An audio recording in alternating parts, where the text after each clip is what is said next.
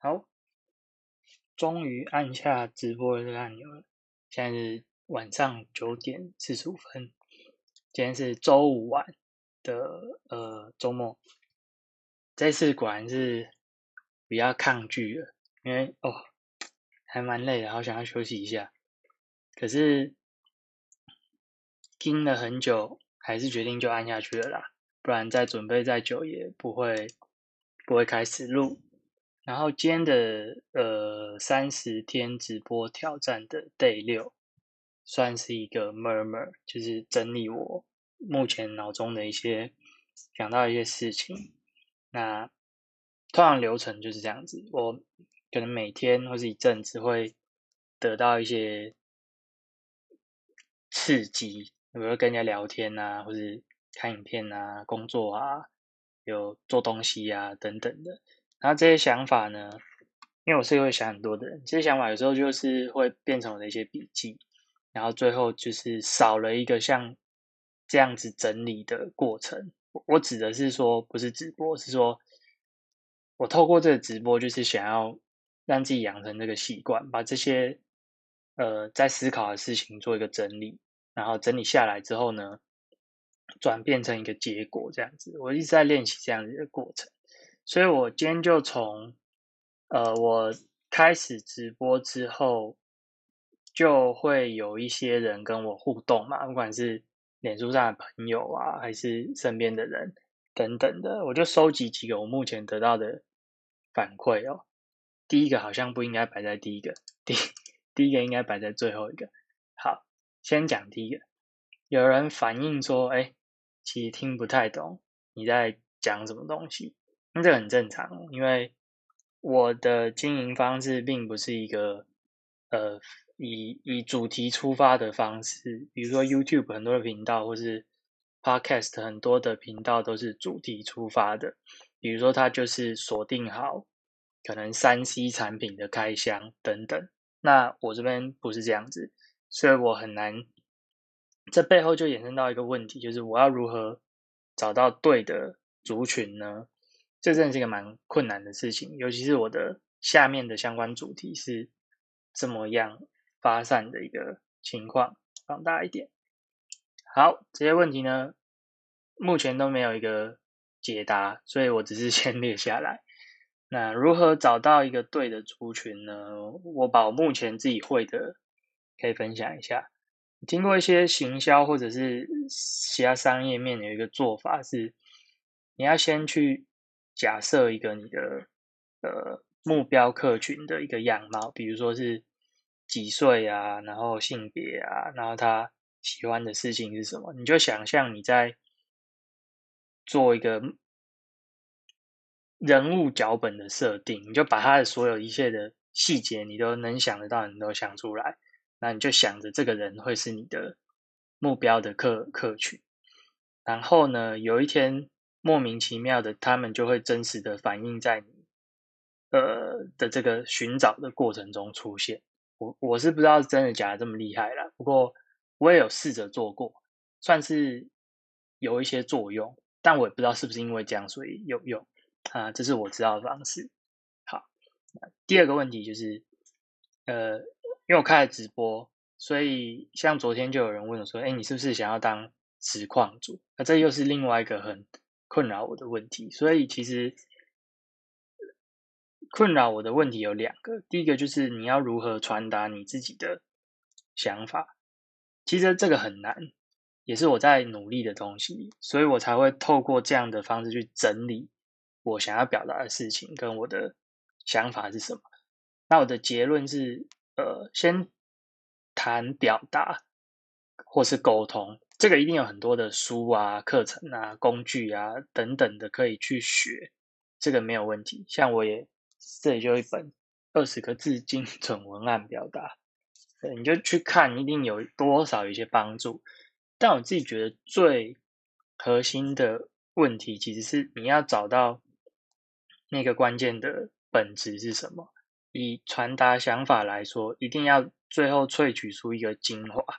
这个不一定每次都有办法，但是要以这个为目标。这是我刚拿那本书在探讨的事情。对，你要去做整理，取出关键字，然后最后找到你想要传达的那个事情的本质是什么。那通常一个本质就会是很简单一句话可以让大家理解的东西。对，比如说我录直播是为了想要整理自己的想法，那这样就很简单嘛，很简洁的一句话嘛。对，但这个只是我现在举例所讲出来的。对，这个我还没整理完，所以。我觉得这个大概百分之三十命中而已。好，然后 下面就是呃，哎下面我们讲，先讲上面。然后还有一些朋友反映说，哎，看起来好像很厉害的这种感觉。啊，这个我背后在烦恼的问题是，要怎么真的变得很厉害，而不是看起来很厉害？对，所以要达到这件事情。要做的事情就是你要持续的累积，要持续的创创作。就昨天有提到，像跑马拉松一样，你前面跑很快没有用啊，就看起来很厉害而已。但是到后面就是龟兔赛跑，那你就被超车了。可能我做了这三十天之后，大概两年以后没有再丢东西上来，那就那就很弱了。对，所以一定要能够持续，虽然不一定是直播啦，不一定是持续直播，但是要持续的。去经营你想要经营的事情，接着就来介绍一下，那我到底做了哪些东西呢？那我在做什么东西呢？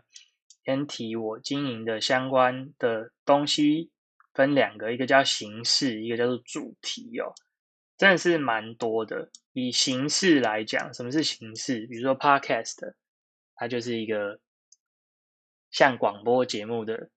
以声音为主的形式，比如说 YouTube，YouTube 就以语音哎，以影片为主的形式；部落格就是以文章文字为主的形式；然后社群也是一个社群，就是以跟人互动为主的形式。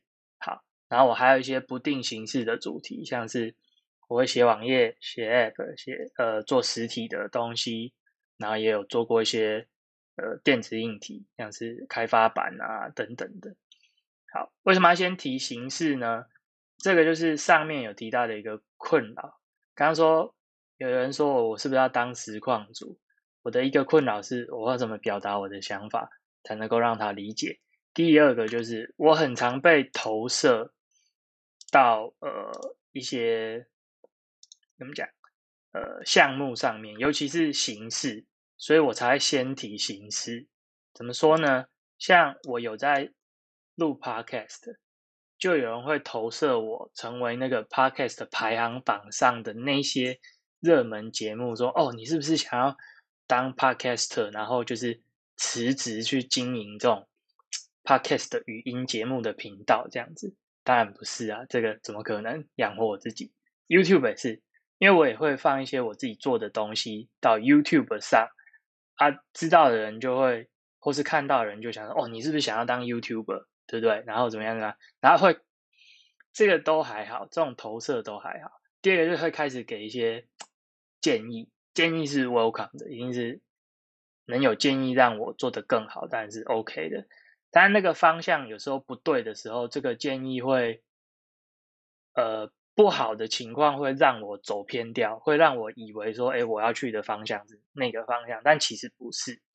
对，比如说，比如说 YouTube 来讲，就会开始建议说，嗯，你要选定一个主题，然后什么样的主题是能够吸引人的之类的。那这方面的讨论，如果在我确定我的方向跟目标的时候是好的，但如果我还没确定的时候呢，其实这样子对我来说是。蛮有可能会歪掉的，对，这是一个好。第三个就是我有在写部落格，那也有人会投射说，哦，你是不是要当 blogger，然后靠广告还是流量赚钱？那就是也不是，我没有那么厉害，我只是偶尔把一些我想到的事情写下来，然后偶尔把一些我观察到的事情写下来。第四个就没有人对我有什么投射，就是经营社群，因为我社群还很小，所以。比较没有这方面的困扰，但一样也是会被问到说：“按你经营这个社群要干嘛？”其实我很多时候后面有一个目的跟兴趣，我就先讲，就是到底做什么事情是不是一定要有目的？然后呃做自己有兴趣的事情，到底是在干嘛？这伯恩夜夜秀的那个伯恩有一个 TED 的演讲，大家有兴趣可以去听一下。他在讲一件事情，就是兴趣是没有终点的。怎么说呢？你喜欢爬山好了，你爬完百越之后，难道你就不爬了吗？你一定还是你就喜欢爬山嘛？你就会再去找更多的山爬。对你喜欢滑雪也是，你喜欢唱歌也是，这件事情是没有终点的。对，那第二个就是兴趣会变啊，这个也是很可怕又很容易让人误会的事情。你可能有的时候会觉得说，哎，我是不是可以靠着我的兴趣当做工作，然后持续下去？就后来发现没有办法。对，这种情况有两个。第一个就是兴趣变了，第二个就是那个其实也不是你的兴趣，或是不是你那么热爱的事情，这个都很可怕。对，那第三个就是兴趣才会让人家记住你是谁，这一点我是觉得，哎，活着的话这一点很重要，不然就很无聊了。比如说每次自我介绍的时候就递名片，然后说，哎，你好，你好，我的工作是什么？或是面试的时候也是，就是哎，我是什么学校毕业的，就这样就没了，好，就很无聊。当然，你如果自我介绍的时候把你的兴趣加进去，就好像这样才是活着的那个感觉。比如说，好，你是一个老师，就很普通。按说，哎，你是一个喜欢唱歌的老师，就马上就让人家觉得说，哦，这是个人呢，是不是一个机器耶？他有兴趣，他喜欢唱歌，他喜欢干嘛？有的没的。对，所以我觉得兴趣是没有终点的。所以有人常问我说，啊，你做这些干嘛？我还真不知道干嘛。如果可以赚钱的话，我也很希望可以做这些无为不为就赚到钱。那这是我还在努力的事情。那第二个是谈到目的，很多时候，呃，跟人家聊天或干嘛的时候，人家都说啊，你做这件事情的目的是什么？其实也是半斤八两的一个情况。可是必须老实说，你在确定。目的这件事情，哎，要怎么样？就是确定你的目的是什么，对于你怎么走是一个非常有帮助的事情。这个，诶，现在还没有很完整的概念跟想法。就是你用这个东西去过滤你每个决定的话，是一个很有效的事情。比如说，好，假设你的目的是要去高雄，好了，就用这种例子最明确。你你总不能假设你在台中，你总不能往北走，这有点奇怪嘛？往北这样绕一圈，然后到高雄嘛，有有点怪嘛？对，所以用目的去当你的导航，是一个很有效率的做法，很有 CP 值的做法，也是为什么别人这么爱聊天的时候会问。当然，我自己也常常这样问人家：你的目的到底是什么？因为他这个很。严格可以去检验这个人言行有没有一致的的方式跟做法，对，比如说你的目的是要求职，好，那你去做那些事情，对于你求职到底有没有帮助？这个很重要，还是再次强调，并不是说，诶，有兴趣在做事情上就可以不用考虑目的，对，但是不是一定要有目的才能够去做一件事情呢？我觉得这个也也不一定，不然。有时候就会做不下去，因为我常会被问到目的的时候，我就脑袋就会停摆，然后就说为什么要做这件事？对，所以为什么要录直播呢？就是因为我不想管为什么我要做件事，我就先做，然后做了之后呢，就有人会来问我，然后我做了之后呢，我就自己会去思考，我做了之后呢，我就会有成果去，呃，可以整理，或者是可以可以有东西去往下发展。对，这是我录这个直播的一个另一个原因，这样我就整理出了两个原因了。好，然后接下来再讲一下我曾经做过的事情还有哪些。我的主题有一些是我的创作，比如说 App，我就曾经写过一个做功德的 App，它就是可以收集别人对你的感谢。我觉得今天就简短讲。然后第二个就是我可能。个人成长方面会写文章、写部落格，这个是主题哦，跟形式就不一样。然后第三个是我会写些读书心得啊，或是昨天的那一集就录了一些社会的观察等等的，这个叫做主题。但是要选定哪一个主题再往下发展呢？这个就蛮困难的，这就是我目前面临到的状况。对，找不到你自己主题的定位要怎么办呢？第一个就是你要持续，而且再继续的去做尝试，这个没有办法，就是这样。有一个故事讲的不错，我觉得就是像你小时候，你假设说你想要成为一个运动员好了，可是你绝对没有办法把每一项运动都做过，对吧？然后你也不知道说你是擅长打棒球，还是你是擅长打篮球。那这时候怎么办呢？难道你就这辈子全部赌在一个运动项目上吗？其实也不应该嘛，因为时间还很长嘛。所以他会建议说，在你还不那么确定你自己想要追求的目标是什么的时候，那你就是多方尝试，一直尝试到哎，你有那个感觉，觉得说哎，对了，就是这个。那基本上这个时候。你也就不会再这样子三心二意了，对，这是他给我的一个启发，我觉得还不错。啊，我现在的状态就是我也还在继续尝试，那也就表示我还没找到那个让我呃收敛下来的目标。那在这个情况之下，要我硬去挑一个，我想也做的不会太开心。啊，举一个比较阿萨布的例子，就是像。找另一半结婚，或是找女朋友，或是找老婆一样不是说继续尝试哦，是说你一定要找到一个你那个感觉对的嘛，你不可以说我就先随便选一个，这个对两个人来说都不是很负责任的一个做法。好，然后第二个事情就是呃，不要再找自己的，这个是什么呢？就是念什么深野俊明，然后是一个。和尚嘛，所以是个禅学嘛，跟佛学家，有时候这些哲理不得不说，确实解决了一些世俗像我这样凡人的困扰。困扰就是找自己这件事。有的人会画四个圈哦，就是说你的兴趣是什么，你的专长是什么，然后呃别人的需求是什么，你找到这三个圈圈的焦点，就是你人生幸福的那个时刻就到了。可是这三个圈哪有那么好找到那个交集啊？然后我这边就故意讲说用找的，我觉得用找的不晓得是不是我个人会意错误啊？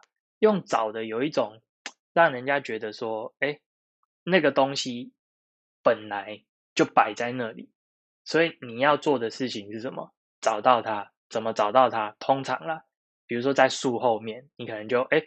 这样看一下哦，是不是在后面？或者是说，哎，是不是放在石头下面？你就把石头拿起来看一下，是不是摆在箱子里面？你把箱子打开来，你看一下，那就没有，没有你就走了。我觉得这个三个圈圈的交集，就我自身的经验，是要费很多功，要花很多努力才能够弄出来的。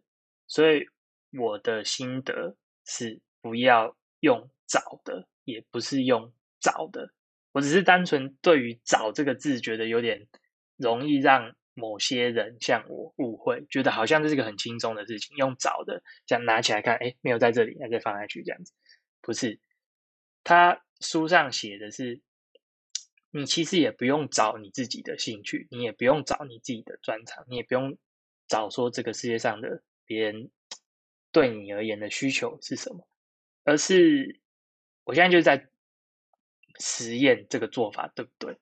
我录直播按下去的时候，我有在找我我的这个哪些主题是别人有兴趣的吗？没有啊。我有在找说我有什么专长是可以在这个直播当中表现的吗？也没有。但是透过这样的过程，我却可以培养出我的专长、我的兴趣以及我的需求。是我从这两个人身上得到的，就是对，不要用找的，对。